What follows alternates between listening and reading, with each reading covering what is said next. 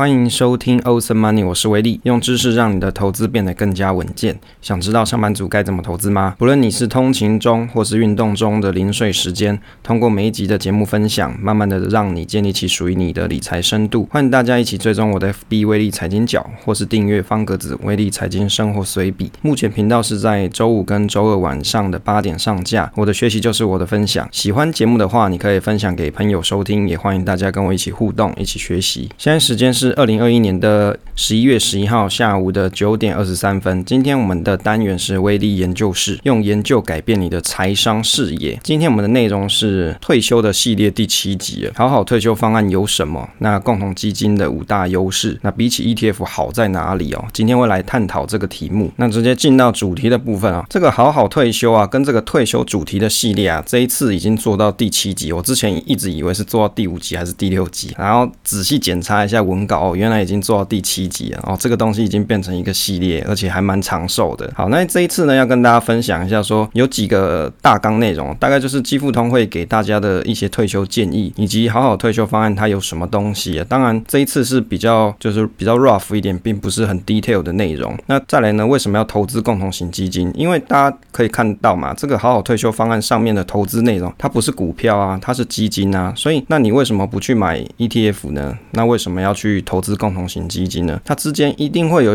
一些 something different 嘛，这个才是大家所关注的重点。再来就是共同基金它到底有什么优势呢？这个是从基富通网站上面所我阅读的一篇文章，那写一些心得。那最后呢是共同型基金比起 ETF 到底有好在哪里？首先啊，第一个这个基富通啊给大家的退休建议啊，我参考了一下。关于这个好好退休的一些新闻哦，它其中有提到说退休可能面临的一些问题啊，有什么问题啊？像是通膨啊、投资啊、健康啊，还有长寿，总共会有四种风险，就是四大风险啊。这个基富通有给大家一些建议啊，第一个就是。你可以透过定期定额去投资基金，然后为退休来准备。当然，他这边的基金当然是讲共同型基金啊，不是讲那个 ETF。ETF 原则上它也是基金嘛，只是它是在交易所买卖的基金呢，是不一样的。那第二个就是健康跟长寿的风险，这个是什么意思哦？这意思是说，现在其实很多人呢，因为随着科技跟医疗的进步，大家可能比较怕是说哦。你可能活到比较老了，或者年纪比较大，结果你的保障却不够，或是你手上的现金却不足，那你可能会需要透过一些保障型的保险商品来做因应的，就是来保障你的就是晚晚年呐、啊，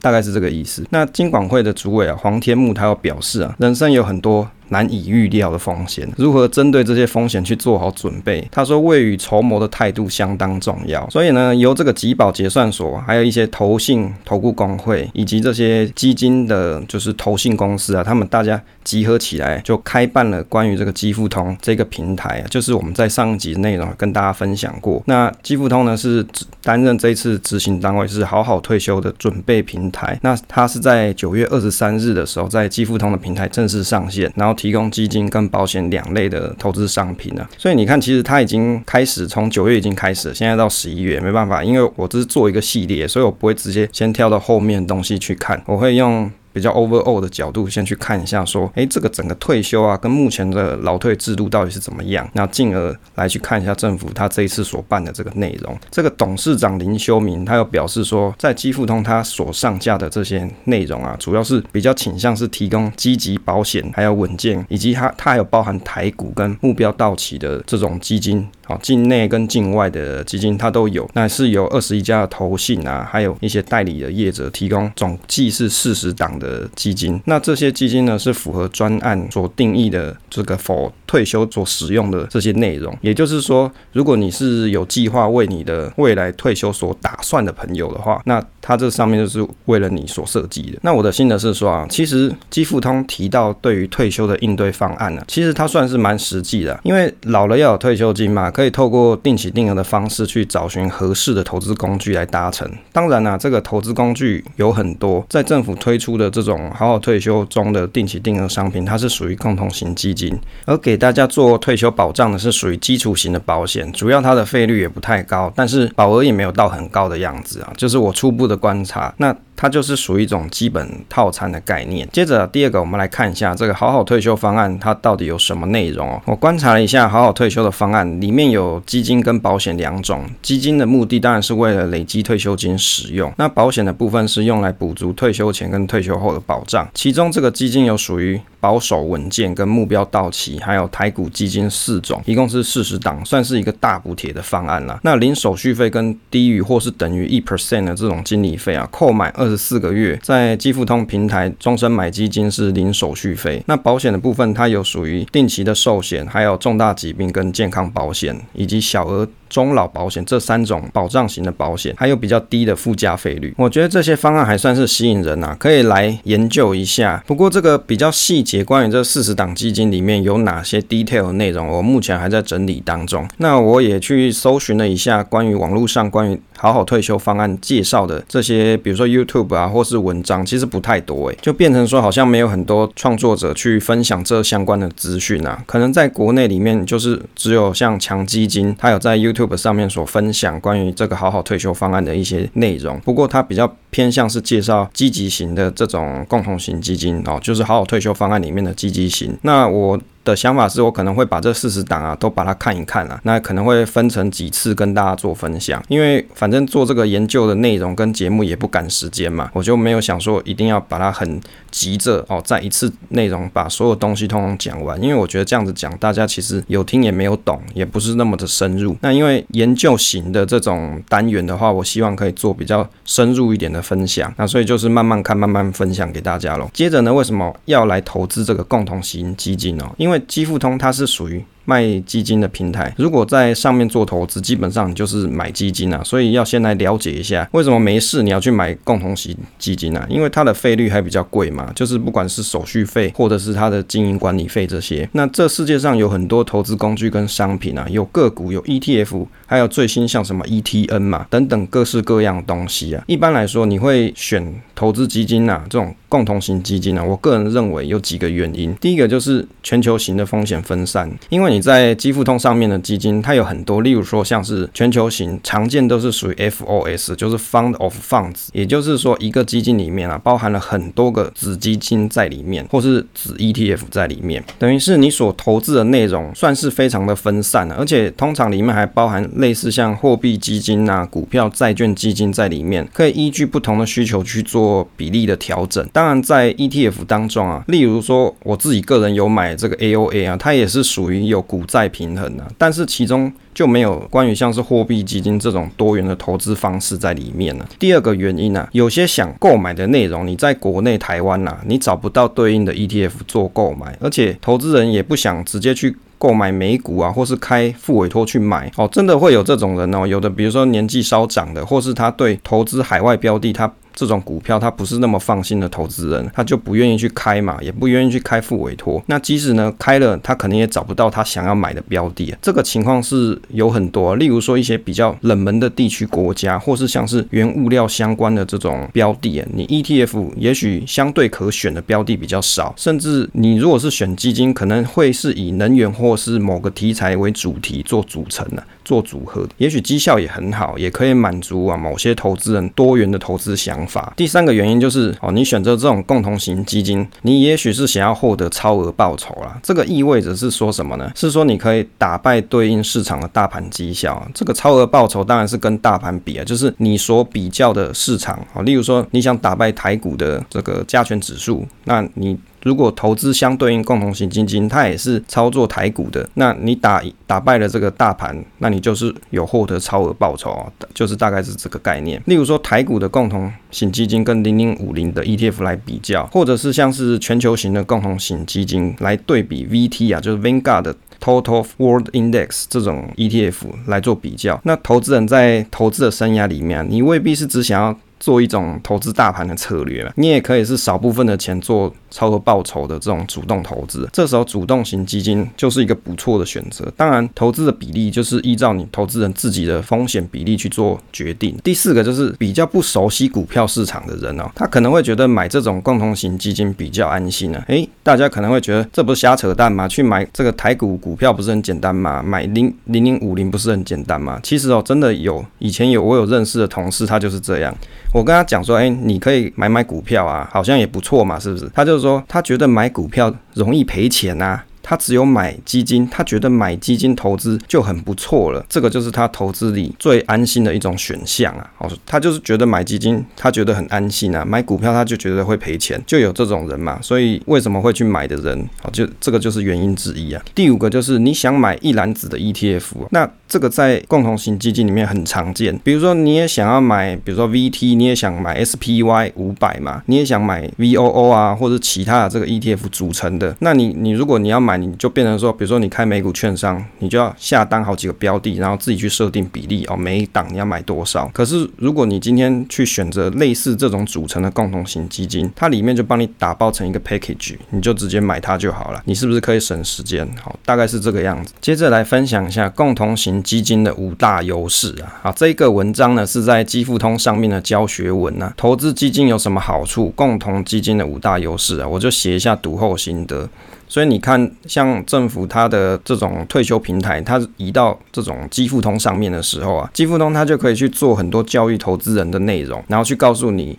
一些投资的观念跟投资的方法以及常见的问题点。所以在投资的朋友，你如果去看了这些文章，你多多少少你就会建立起你一些基本的观念。当然，我不可讳言呢，你去基金平台去看这些东西，你看久，你可能就觉得啊，那诶，买共同型基金好像很不错，你可能就会想说，那我就买这些就好。不过，我个人的想法是说，我跟大家做这些分享，不是要叫你去买这种共同型基金，我也不是叫你不要去买共同型基金。做这些研究的内容，就是给你一个 information，给你一个知识的管道，就让你有。初步的了解，说，诶，这些东西的内容到底是什么怎么样子的概念？那你当你了解的各种不同的投资工具啊，比如说以前我们也介绍过个股嘛，我们也有介绍过 ETF 小白猫系列，那现在也介绍了基金，那你就会对整个投资的工具啊，常见的投资工具就有一个初步的了解。在你有了解的这个情况底下，你就可以去选择比较合适你自己自身跟你自己投资风险意识啊，跟投资属性的这种工具去使用啊，这个才是一个比较好的。的投资的方式就是你有先初步的了解，接着你才去做投资。好，继续讲一下，我觉得啊，他这篇文章啊写得非常浅显易懂啊，就是很口语化而且有趣啊，就是讲说共同型基金的一个五大优势。文章中提到说啊，大家每天上班啊，哦。就是你可能下班之后，你还要约个会嘛，还要去喝个小酒，然后去解忧愁，就上班忧愁啊，就觉得上班很苦闷嘛，都不想上班啊，天气又这么冷，哪有那个美国时间去研究复杂的金融市场啊？我觉得这篇文章作者很打趣啊，就很有趣啊。就讲话很幽默嘛，就文章很幽默。他其中啊，这个文章里面有提到五个优势。他说啊，第一个就是你适合没时间研究人，透过基金公司这些厉害的经理人啊，跟一群研究员去帮你，不管是在基本面或是技术面、消息面，都努力的研究，可以省下自己的研究时间，然后省下很多研究的功课。就是你需要做的功课可能比较少一点，因为你是在去选基金嘛，并不是去选择你要操作哪些标的的内容。第二个就是手上资金少的。人，因为基金的投资门槛很低啊，通常定期定额，你每个月三千元就可以投资。如果单笔通常最低的申购金额是一万元，就台币一万元啊。对于小资族来说，不用去担心每次投资的负担过大。第三个就是因为基金的特性，通常会分散在不同的产业或是公司上面，具有分散风险的特性，比起个股的。这种分散效果更好。另外，有些基金它还有做股债平衡的方式，去降低你的组合波动。第四个是投资多元性，还省去你去国外开户的各项费用。例如说，这个基金里面有些，比如说像是矿业型基金啊，或是能源型的这种基金，黄金、石油或是欧洲股市啊，这些你都可以投资。你不用飞到世界各地去开户，你就可以轻松投资啊。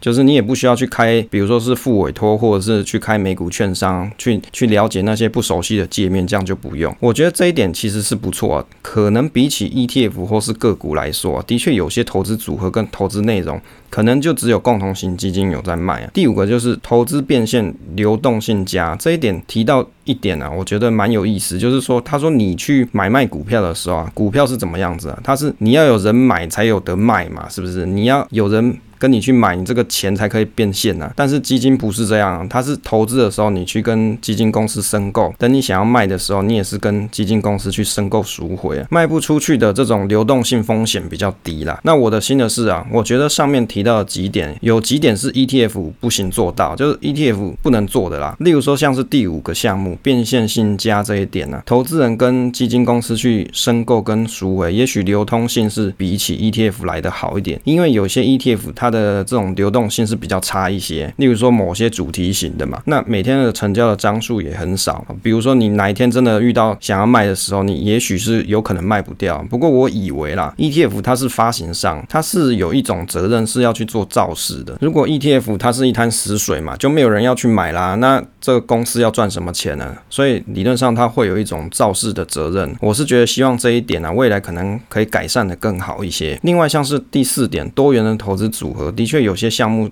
就是共同型基金才卖嘛。例如说像是生命周期基金，目前我还没有看到有这种 ETF，它可以随着不同的年纪去调整投资组合。如果你喜欢生命周期投资的这种投资人啊，你可你肯定也只能选择共同型基金了。第一点啊，投资人不用做功课这一点，我以为投资 ETF 啊，或者是基金，你还是要去做一下功课啦，至少去看一下基金的相关资料，而且重点不是只看过去的资料，还要想一下组合内容是不是未来还有成长的潜力啊，这个才是重点。当然，到底要怎么去看啊，跟观察，会在后面的集数再跟大家分享。而且啊，你还要去考虑一件事情，你会有汇率的风险，例如说你买。南非币的基金啊，参考今年七月月的一篇新闻，他说国人持有最多的南非币计价基金叫做安联收益成长基金，五到七月啊，近三个月的原币报酬率为二点八八 percent 啊，但是同期间台币的报酬率仅剩下零点八一 percent，等于是你被汇率吃掉七成的报酬，也都存在汇差吃掉报酬的这种情况。当然，如果你是在那个时间点你要赎回的朋友，你就需要注意这个报酬率很低的这这个问题。接着来看一下共同型基金呢，比起 ETF 到底好在哪里啊？基富通它上面有一篇文章提到说，为什么要选择基金来做退休的准备？我想啊，也是很多人会有的一个疑问啊。这点我也很好奇啊。大家不是可以去买 ETF 或是股票做退休规划吗？到底有什么会需要去选择手续费或是经理费比较高的共同型基金来投资呢？好，例例如说你去网络上看一堆文章，每个都跟你讲干嘛去买这种共同型基金，它成本内扣不是比较高，你又不是神经病或是盘呐，为什么要去买呢？好，就是网络上很多这种文章啦。那他这一篇呢，这篇基富通上面提到的文章，他有提到说啊，因为基金本身啊，它是投资一篮子的商品，可能包含股跟债啊，因此有分散风险的效果。另外，共同型基金它有推出类似这种退休型的产品，例如目标周期型基金啊，是专业的经理人会依据随着投资人距离退休年限的长短来调整基金内的股债比，等于是为投资人量身打造。复习一下，在介绍基富通好想退的内容，就是在很古早的期数哦，就上古期数有跟大家分享过好想退的内容。这里面有提到像是基金有哪些类型哦，分成几个类型。第一个是目标风险类型，它里面就有分成保守型、稳健型跟积极型。第二个是目标日期型，有分成，例如说像是十年目标日期、二十年目标日期跟三十年的目标日期。目标风险型基金呢，它其实投资的策略就是有分成保守、稳健跟积极。那投资人他就就可以依据自己风险承受的程度来去选择你要买哪一种。那这三种类型，它可以提供的风险跟预期的报酬是不一样的，资产配置也会有一些调整。例如说，积极型的风险跟预期报酬啊，都会高于稳健型；那稳健型的预期风险跟报酬都会高于保守型，大概是以此类推啊。那积极型就比较适合像是年轻人离退休的时间还很远，年轻的人啊，年轻的朋友适合去累积退休金，通常是比较高风险跟报酬的。的这种股票型基金，那稳健型是比较适合中壮年人啊，有股债配置，风险较股票型的基金小一点。那保守型是适合退休族或者是届龄退休的人使用，会以货币市场的基金为主，那波动性比较小一些。接着像是目标日期型基金啊，这个东西啊听起来文绉绉的，所谓目标日期。这种基金啊，是指说投资人距离退休的年纪，你可能有不同的时段嘛。比如说你距离退休的年纪可能还有三十年，你可能还有二十年或者是十年。那基金的公司，它团队就会去依据这个到日期的时间，到你要退休这个是日期的时间，去主动调整投资组合里面的内容，就等于是说改变这档基金的风险配置，就是它的配置的效果所承受的风险会被改变。举个例子来说，如果以二零三九年到期的目标基金为例啊，有很多预期是在二零三九年退休的人，大家把钱一起汇集在一起，由基金公司的经理团队去操盘。当距离目标日期越远的时候，策略上会采取比较积极的方式去追求比较高的报酬率嘛。就很多人不是在追求。高报酬嘛，当你离退休越远的时候，就是你的日期越远的时候，你就可以比较积极一点。但是随着你的退休日期比较靠近的时候，那这档基金它就会操作会比较保守稳健一点，等于是股票的这种成分呢、会比较少一些，降低投资组合的一些风险。我的心得是啊，其实国外也有推出给退休使用的 ETF，就是刚刚有讲过的这个 AOA 家族，例如说。在这个 AOA 家族，我们在上古奇数有跟大家分享过为什么要去买 AOA 嘛？那这个 AOA 里面有 AOA、AOR 跟 AOM 几个，从风险图。去看起来啊，依序大小就是你按照风险来排比，大概就是 AOA、AOR、AOM 跟 AOK，它分别的占比，AOA 是八十比二十，就是股债比啊。那 AOR 呢是六十对四十，AOM 的话是四十对六十，那 AOK 是三十对七十。当然，你如果你要去买这四兄弟啊，其中我记得 AOA 是可以在永丰的这个丰美股上面可以去订购啦。如果你有需要的话，那你也可以去开美股的券商去做投资。当然，这个差异是在。说 ETF 的投资后啊，这个股债比是固定的，变成是投资人你要依据不同的年纪自己去变换股债平衡的比例，或者比如说你买这四个家族，例如说你在年轻时二十岁选择 AOA 的股债比八十比二十，也许等到三十岁的时候，你可以改选股债比是六十比四十的这个 AOR，那五十岁的时候你可以改成股债比呢是四十比六十的。这个 AOM 这样的问题点是在于说，你可能会有手续费的损耗。当然，如果你是直接去开美股券商，就省去手续费的问题啊。如果付委托，就会有比较高一些些的手续费，但是省去遗产处理的问题。对比起来，共同型基金中的目标日期型基金呢、又称作人生周期型基金，就是专门为退休来设计。对投资人来说会比较轻松一点，因为省去心力去变换投资的内容，会随着年龄的增长或是靠近你要退休的时间，去逐渐啊。去去降低基金的风险性，资产配置的比率就比较适合长期投资使用。这个啊，在私校退抚金的网站啊，它里面有介绍到，这个私校于二零一七年有推出这种人生周期型基金。三十岁以下的教职员，因为他风险承受的能力比较高，所以百分之百投资于积极型的投资组合。三十八到四十三岁的教职员，他会把积极型的投资组合比重降为八十 percent，并配置二十 percent 的稳健型投资组合。其实这个在很多先进的国家就已经实施这种这种基金了，也是一直全球退休基金的主要选项，也是最具共识的这种四零一 K 啊。美国那个四零一 K 退休福利计划，有高达七十 percent 以上的四零一 K 计划都有提供人生周期型基金作为员工退休基金的一种选项。这个美国政府哦，他在二零零六年就立法通过，把人生周期型基金作为预设的投资方案，而且在二零二零年的评估里面啊，大概是有二十八 percent 的退退休的人呐、他会去选择这种人生周期型基金。那美国联邦雇员的节约储蓄计划叫做 TSP，跟香港的强基金 MPF 啊，也在二零一五年跟二零一七年就把这种生命周期型基金作为预设投资的选项。那台湾的私校退服基金。他们也在二零二零年的时候，也把这个基金啊作为预设的选项。我的心得是说啊，从这个组合来看就明白啊，这种形态的基金很适合不同年纪的时候去使用，因为不同年纪的时候你可以承担的风险性跟波动不同。当然，作为退休配置来说，我比较希望这种生命周期型基金有出很多种不同的款式给投资人可以选择，就跟买衣服一样，有没有？例如说股债比。这种股票啊，可以是世界型的股票，那债券也可以是国际型的债券。然后这个股债比啊，可以有很多不同的段数啊，就你的段数不要那么少，你可以有很多不同段数啊，因为大家年纪都不一样，那你就有很多不同段数跟方案给投资人做选择。另外，也可以参考老退基金，把房地产这种标的也把它纳进来，也许可以让资产的波动度更低一点，增加你的资产配置的多元性。这个就是一种建议啦，跟想法。当然，我知道这当然不可能有这样子干了，就是做了一大堆不同段数。好，那这样基金公司它可能会发行不完。好，今天讲的时间有比较长一点点啊，那希望大家听完之后，你大概可以了解为什么有些人他会愿意去选择共同型基金。那至于当你听完之后，你就会有自己的想法，说，诶，这个东西到底适不适合你？例如说，里面刚刚文中我们所提到这种生命周期型基金，也许你也很想投资，但是你也可以去投资，但是你的这个比重不需要太多。或者有的人是说，我就也不太想要去买股票了，我觉得这个东西对我来说很适合。那你也可以开始去累积你的生命周期型基金的这个部位了，这也是一个不错的方式。那后面的集数啊，会再跟大家分享说这详细的四十档内容啊，到底它的基金里里面有内含哪些东西。但是因为这个资料非常庞大，我昨天还在看，所以呢，可能要一点点时间整理。那会在后面的集数跟大家做分享。好，结尾的部分呢，请大家可以分享这个节目给朋友收听啊，这样在 Apple Podcast 的名次才有机会提升。那可以关注威力财经角 FB，谢谢大家。那感谢大家收听这一期节目，希望对大家都有一些帮助。那你可以订阅支持这个频道与留言分享，总是单纯的快乐，期待下次再见。